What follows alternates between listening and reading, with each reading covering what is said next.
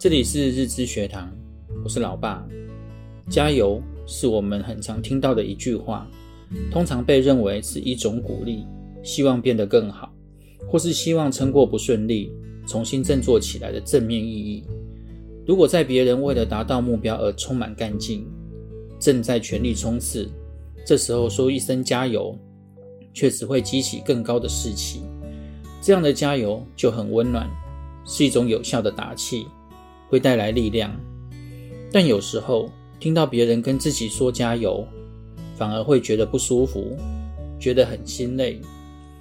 在我看来，其实“加油”这两个字，并没有想象的那么正面，因为“加油”的潜台词是：你不够努力，你可以更努力；你还不够积极，你应该更积极一点；你还有许多进步的空间。这会让人觉得。我已经尽力了，你却觉得我做的不够好，还要我更努力、更积极。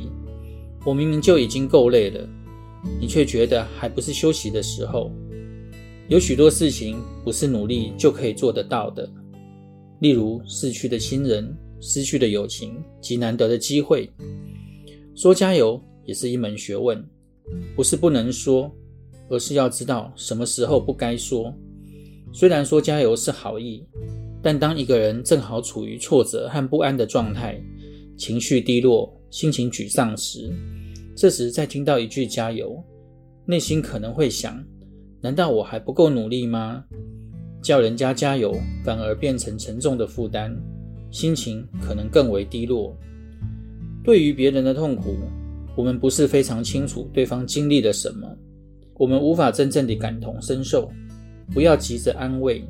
如果一定要说什么，我会这样告诉对方：你已经够努力了，先休息一下吧。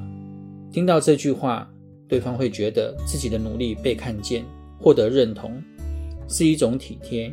有时候我们也需要如此对待自己。暂停也没关系，躺平也没关系，不努力也没关系，不继续往前走也没关系。真的累了，就该好好休息一下，放松自己，累积了足够的能量，想努力的时候再加油吧。希望对你们有帮助，我们下回见，拜拜。